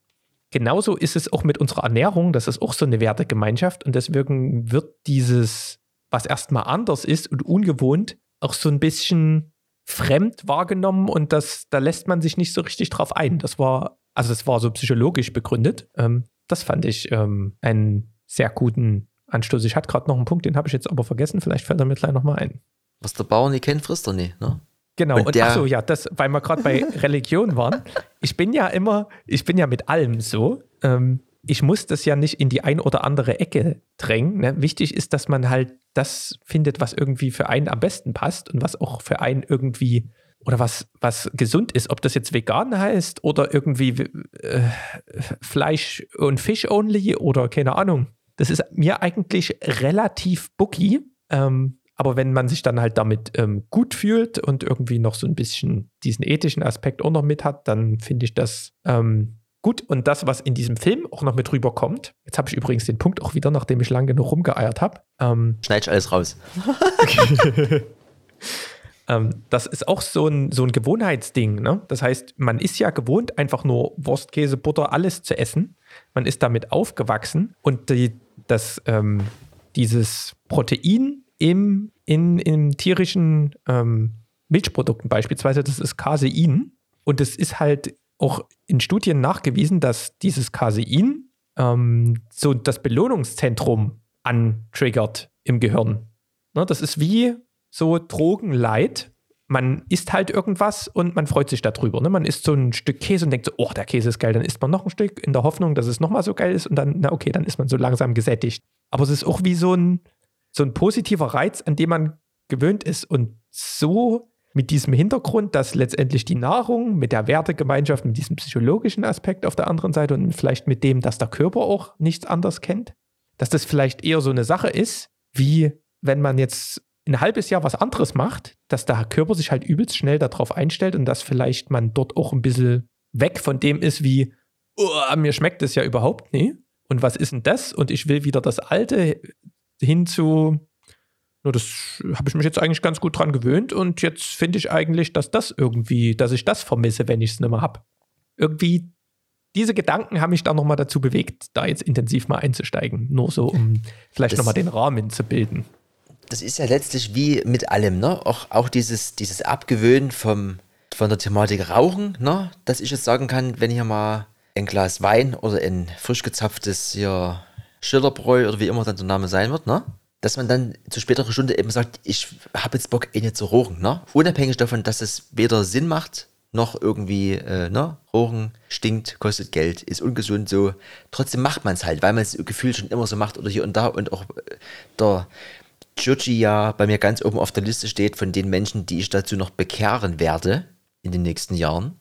Ähm, ist es einfach was, das macht man gefühlt schon immer so und das wird dann verteidigt mit, lass mich, das ist so ein bisschen wie, das, das ist halt meins, das ist, das, das gehört dazu, das muss, das gehört zu mir dazu, ne? Aber der gelbe Finger ist vielleicht auf Dauer dann doch nicht die gelbe, äh, die, das, das, das Gelbe vom Ei. Egal, sei es drum. Wir werden hier immer mehr in die richtige Richtung gelenkt, äh, gelenkt durch unser, äh, durch unser, die, die, die wichtigen Menschen, die sich äh, um uns herum tummeln, ob das jetzt hier äh, die Vermeidung von Plaste-Sachen ist oder die Vermeidung von Tieren als Nahrung. Das geht voran. Ne? Fitness, Ernährung wird immer mehr zunehmen hier im Electronic Yard. Da wird dann der Zug irgendwann abgestellt auf dem Gleis und wir fahren dann mit dem Fahrrad, Erik. Müssen wir mal gucken, wie wir das hier vom Namen her anders machen. Ich würde aber jetzt trotzdem noch versuchen, hier die, den Bogen zu bekommen zu meinem Hauptthema dieses Podcasts, weil neben der Sache Ernährung, die sich im Wandel befindet, befindet sich noch ein ganz anderes großes Thema in der Verwandlung und zwar Geld, digitales Geld und Verwertung. Und am Ende ähm, reden wir jetzt hier zwar drüber, aber verstehen es vielleicht nicht, so wie ich zum Beispiel. Deswegen habe ich mir jemanden hier dazu geholt, den, äh, den Alex, genau, den Alex aus Hamburg, seines Zeichens kreativer Kopf vom Crunch Time Studio Art, Music and Design und der macht ganz viel, das könnt ihr euch aber dann selber irgendwie alles mal reinziehen. Fakt ist, der kennt sich aus mit der Thematik NFT. Das ist irgendwie letzte Woche irgendwie ganz groß bei mir aufge, aufgepoppt. Ganz groß aufgepoppt ist auch diese Nachricht, dass der Kollege Twitter, der Jack Dorsey, seinen ersten Tweet aus dem Jahre 2006 für, und Achtung, Grüße gehen raus an den Metrik. Five, four, three, Zahl der Woche. 1,7 Millionen zur Versteigerung angeboten hat. Und wie das funktioniert, das erklärt euch jetzt der Alex. Wir hören uns nochmal ganz kurz, Erik, im Anschluss. Jetzt machen wir aber mal ganz kurz hier so ein bisschen Learning vom, vom Dozenten. Ne? Moin, Eski. Hey, Erik. Vielen Dank für die Einladung zum Podcast. Ich werde versuchen, mich kurz zu fassen, auch wenn das gar nicht so leicht ist. Also, was ist NFT? Letztendlich ist es stark vereinfacht eine Art der Zertifizierung. Eine Zertifizierung von digitalen Artefakten, digitalen Produkten wie Bildern, Musik, Animationen oder ähnlichem. Dinge, die digital existieren und keine physikalische Entsprechung haben. Und es ist eine Zertifizierung mit eingebauten Special Features, die man sich als Ersteller des digitalen Produktes im Prinzip selber ausdenken kann. Unter anderem eingebaute Rendite. Man will ja, und da geht der Trend hin, aus digitalen Sachen auch Wert schöpfen können. Gerade als Künstler. Wie schafft man das aber, wenn die Sachen heute ganz einfach kopierbar sind? Wie kann man zum Beispiel eine Limited Edition von etwas rausbringen, was digital ist, wo man es doch einfach kopieren kann? Und wie kann man als jemand, der digital arbeitet, seine Kunst so verkaufen, dass andere Leute das als Wertanlage verstehen und da rein investieren? Letztlich, wie kann man als Künstler heute fortlaufend Geld verdienen mit seinen Werken und nicht nur einmalig etwas verkaufen und dann nie wieder davon profitieren, wenn es weiterverkauft wird und im Wert steigt, so wie das ja in der klassischen Kunst ist. Und das sind alles Gründe, weswegen diese ganze NFT-Sache gerade so einen Hype erfährt, denn die Technologie dahinter hat langsam eine gewisse Reife erreicht und die erfüllt eben all diese Sachen. Wenn man den Begriff NFT Non-Fungible Tokens ins Deutsche übersetzt, ist das leider noch nicht sehr aussagekräftig. Das heißt dann so viel wie nicht austauschbare Wertmarken, Gutscheine oder ähnliches, aber ich finde, das kommt im Deutschen einfach nicht so richtig durch. Um wirklich zu verstehen, was das kann und warum es auch ein bisschen genial ist, muss man tiefer eintauchen und sich mit der Technologie darunter beschäftigen, nämlich der Blockchain-Technologie die dadurch jetzt gerade immer mehr in den Mainstream-Fokus rückt, die kritische Masse erreicht und das interessanterweise gerade durch einen eigentlich non-techy Bereich, nämlich der Kunst. Die Technologie, der ganze Kosmos Blockchain kann aber natürlich noch viel mehr als nur diese Tokens und NFTs. Das ist nur eine Facette davon, aber auch eine wichtige Facette, von der ich glaube, dass sie in der Zukunft, eine, in der nahen Zukunft schon eine große Rolle spielen wird im Bereich digitale Plattformen, wie zum Beispiel auch Social Media. Denkt an Twitch zum Beispiel. Also kurzer Ausflug zur Blockchain. Das ist ja eine digitale Datenbank, die ein oder zwei Eigenschaften hat, die sie besonders interessant macht für den Austausch von digitalen Werten. Und eine dieser Basiskomponenten ist das sogenannte Hashing, die Hash-Funktion. Das ist eine Technik, die gab es auch schon unabhängig von der Blockchain, bei der beliebige Datenmengen in ein Chiffre übersetzt oder gepresst werden. Man könnte auch sagen, verschlüsselt werden zu einem Buchstaben-Zahlensalat. Der hat meistens 36 Zeichen. Man kennt es vielleicht aus Spotify, wenn man da einen Track nimmt und den teilen will, dann bekommt man einen Link, wo ein Hash dran ist und in dem Hash enthalten sind die Metainformationen, die Spotify zu diesem Track bereitstellt. Und ich weiß, ich vereinfache das jetzt radikal. Wenn ihr Developer seid, seht mir das nach. Man kann dieses Hashing mit beliebigen Daten machen und vor allen Dingen mit beliebigen Mengen von Daten. Am Ende kommt immer ein Hash raus aus 36 Zeichen meinetwegen mit einem Hashing-Algorithmus erstellt. Man könnte also ein 50-seitiges Word-Dokument nehmen, eine Masterarbeit meinetwegen, und die mit dem entsprechenden Hashing-Algorithmus in diesen Hash crunchen. Und der Clou daran ist, dass niemand anderes, ohne den Algorithmus zu haben, diesen Hash jemals wieder zurück entschlüsseln könnte. Gleichzeitig ist der Hash aber viel einfacher zu computen, ist schneller und besser lesbar in der Programmierung und im Internet, erfordert weniger Daten, weniger Zeit und so weiter und so fort. Und eine Besonderheit ist eben auch, dass dieser Hash immer eindeutig ist. Wenn man jetzt von dem Inhalt, der dem zugrunde liegt, sagen wir, in dieser Masterarbeit auch nur ein Zeichen verändert, kommt ein grundlegend anderer Hash raus, wenn man den durch den Algorithmus jagt. Dadurch ist das Ganze halt überhaupt nicht manipulierbar und auch nicht lesbar. Es gibt einfach überhaupt gar keine Chance, aus diesem Hash wieder das Originalpaket von Daten zurück zu entschlüsseln. Für niemanden, für keinen Computer von der Welt, es sei denn, man hat eben den Zugang zu dem passenden Hashing-Algorithmus. Und dieses Hashing ist eben eine der Kerneigenschaften der Blockchain. Hier wird es eingesetzt zum Verschlüsseln, zum Beschleunigen und zum Verketten von Daten, von Datenblöcken. Die Blockchain ist ja im Prinzip ein digitales Kassenbuch, ja, wenn man sich das vorstellt in so einem Laden, in dem fortlaufend hintereinander weg Einträge gespeichert werden. Wenn also Fab im Fat Fenders fünf Platten verkauft hat, dann hat er fünf Einträge nacheinander in sein Kassenbuch aufgenommen. In der Blockchain ist es so, dass diese Einträge hart miteinander verknüpft werden. Und da kommt eben der Hash ins Spiel. Denn stark vereinfacht wird jeder Datensatz, jeder Block in einen Hash umgewandelt und in den jeweils nächsten eingebettet. Und dieser nächste Eintrag wird zusammen mit dem Hash aus dem letzten auch wieder in einen Hash umgewandelt und in den übernächsten eingebettet. Und das macht die Kette, die Blockchain halt so stabil und so unkaputtbar. Die Einträge sind eben chronologisch festgehalten und die sind tight. Niemand kann einzelne Einträge hin und her tauschen, niemand kann sie nachträglich mehr manipulieren, niemand kann daran mehr etwas tweaken und das macht die Kette so stabil. Ja, das macht die Daten in dieser Datenbank so sicher. Und das ist einer der Gründe, warum zum Beispiel auch die Finanzwelt und die Politiker und so weiter gegen die Blockchain Sturm laufen ne, und das verteufeln, weil sie genau wissen, wenn diese Technologie überall läuft, dann ist nichts mehr mit Korruption, keine Geldwäsche mehr. Dann kann man sich nicht mehr einfach irgendwo bedienen. Es funktioniert ganz einfach nicht mehr. Eine weitere Eigenschaft der Blockchain, die sie so besonders und so sicher macht, ist die Dezentralisierung. Das heißt, dass diese Datenbank nicht etwa im Keller einer Hochsicherheitsbank liegt auf einem Server, sondern dass sie parallel gleichzeitig auf Tausenden von Rechnern weltweit existiert und ständig miteinander synchronisiert wird. Das macht die Datenbank als solche und die Daten, die da drin sind, quasi nicht mehr angreifbar, weil man nichts erreichen würde, wenn man einen Rechner ausschaltet oder wenn es dann Stromausfall gibt oder ähnliches. Selbst wenn man Herr wäre von einer dieser Blockchain-Entitäten und die manipulieren würde, würden die anderen Computer quasi das Netzwerk das Ganze ignorieren. Es gibt damit auch keinen Intermediär mehr, keine Notwendigkeit von einer Bank oder ähnlichem. Denn das Netzwerk alleine und die Eigenschaften, zu denen eben das Hashing und so weiter gehört, die allein sorgen dafür, dass sich die Sache trägt, dass die Sache sicher ist, dass die Sache funktioniert, wie ein Organismus im Prinzip. Und das ist auch eine Tatsache, die natürlich vielen in der Politik, in der Wirtschaft Angst macht, weil sie die Kontrolle verlieren werden, weil sie sich eben nicht mehr bedienen können an den Transaktionen, die Menschen eben tätigen.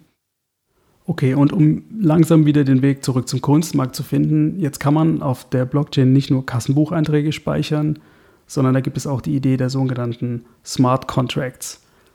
Also auf Deutsch schlaue Verträge, aber hier sind nicht Mietverträge gemeint oder ähnliches, sondern kleine Software-Skripte, die ausgeführt werden, wenn bestimmte Bedingungen eintreten, die man vorher festlegt. Ich könnte zum Beispiel hergehen und meine Amazon-Zugangsdaten in einen Smart Contract schreiben, zusammen mit den Bedingungen, immer wenn in Dresden die Sonne scheint, kaufe bitte bei Amazon eine Sonnenbrille.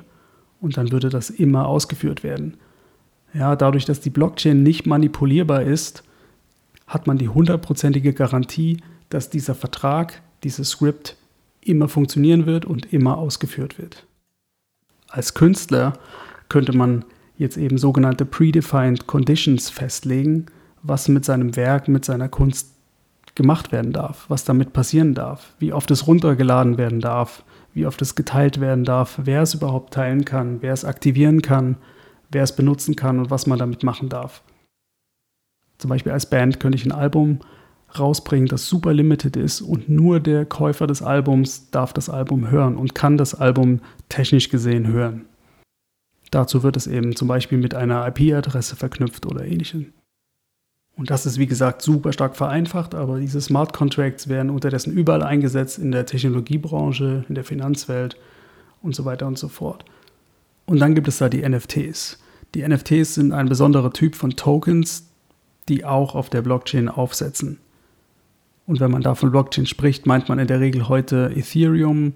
Das ist eine der größten Blockchains, auf der aktuell die allermeisten Tokens gehostet werden. Es gibt aber weitere Blockchains und weitere Tokensysteme, die dann andere Eigenschaften haben, Vor- und Nachteile haben, ähm, mehr oder weniger weit entwickelt sind, äh, auch welche für physikalische Güter und so weiter und so fort.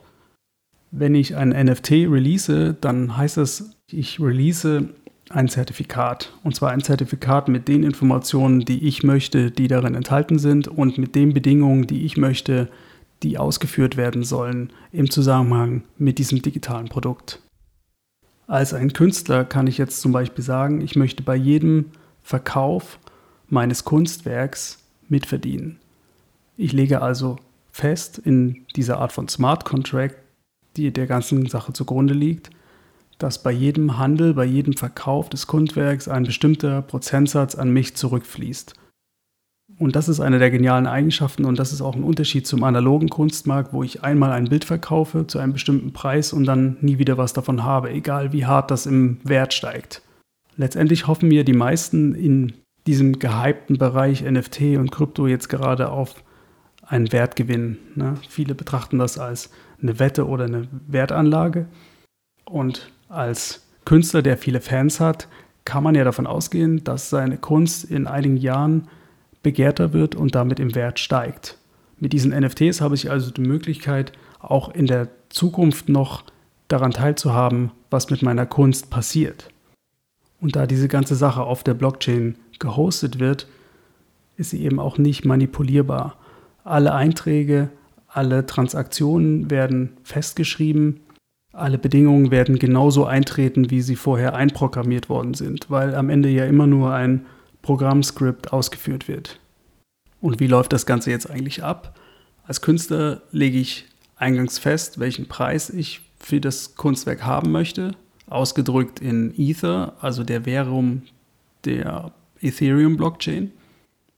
Und wenn jemand das Kunstwerk kauft, überweist er mir praktisch diesen Betrag in Ether und erhält damit das Zertifikat und damit das Recht, dieses Kunstwerk zu besitzen. Über die Blockchain ist sozusagen beglaubwürdigt, dass er der neue Besitzer ist und er kann damit tun, was festgelegt ist, was er damit tun darf. Wenn er das nur fünfmal anhören darf, das Album, dann ist das eben so. Wenn er das zehnmal teilen kann an zehn verschiedene Freunde, dann kann er das zehnmal teilen und danach ist Ende. Ja, und das ist im Prinzip auch schon das ganze Geheimnis hinter den NFTs. Ich habe das hier und da stark vereinfacht natürlich. Ähm, es ist im Detail dann doch nochmal ein bisschen komplizierter, aber letztendlich ist das sozusagen die kleine Magic dahinter. Und so gut das alles klingt, hat es aber auch noch einen großen Nachteil aktuell der ne, ist ja auch überall in den Medien zu lesen. Die große Downside der ganzen NFT- und Blockchain-Nummer aktuell ist noch der Energieverbrauch. Der Energieverbrauch der erste Generation Blockchains, die auf Mechanismen aufsetzen, die unfassbar viel Energie kosten. Und der Hintergrund davon ist, dass eben jede Transaktion von einem großen Netzwerk von Rechnern, die die Blockchain hosten, ratifiziert wird und dass die Entwickler der Blockchain dadurch Geld verdienen Kryptowährung verdienen, indem sie ihre eigene Blockchain auf den Prüfstand stellen, indem sie versuchen, die Blockchain zu knacken, letztendlich versuchen, die Hash-Funktion zu knacken und damit sozusagen für Sicherheit zu sorgen. Da man aber den Hash nicht zurückentschlüsseln kann, kann man ihn nur erraten. Und da das von einem Menschen nicht erbracht werden kann und auch nicht von einem einzelnen Rechner, braucht man ganze Rechnerfarmen dazu, um solche Hashes bzw. den Inhalt, der dahinter liegt, zu erraten und dem Entwickler mit seiner Rechnerfarm, dem das als erstes gelingt, der gewinnt dadurch per Definition, ne, per festgelegter Bedingung Kryptowährung. Der verdient in diesem Fall Ether und das nennt man dann Mining oder Proof of Work Mechanismus. Und das ist eben die Ursache oder eine der Ursachen, warum diese Blockchains, die großen, vor allen Dingen Bitcoin und Ethereum, unfassbar viel Energie verschlingen. Die gute Nachricht ist aber, dass wir jetzt langsam in ein neues Zeitalter kommen und dass die Next Generation Blockchains langsam am Start sind, die dann ohne Proof of Work auskommen, die einen anderen Mechanismus für ihre Sicherheit haben, wo es also kein Mining mehr gibt und damit auch nicht mehr diesen riesigen Energiekonsum. Das würde jetzt aber noch mal ein bisschen weiterführen, das zu erklären. Aber ich habe gerade gestern gesehen, dass, dass es da eine NFT-Plattform gibt, die mit Tezos funktioniert, was eine andere Blockchain ist und die arbeitet eben jetzt schon mit Proof of Stake und die, wenn die sich weiter durchsetzt, wäre dann so ein Fall, wo ich dann auch Interesse hätte, vielleicht damit was zu machen. So, also ich konnte hoffentlich ein bisschen Licht in den Techno-Jungle bringen damit. Ist ein spannendes Thema und ähm, mich interessiert es vor allen Dingen, weil ich an digitalen Plattformen arbeite. Ich bin nicht so sehr am Wetten auf die Zukunft oder an Wertanlage interessiert, aber ich beobachte das natürlich und finde es auf jeden Fall sehr, sehr spannend, zu sehen, was da jetzt gerade passiert und naja, in welcher Zeit wir leben. Grüße gehen raus an Electronic Yard. Uff.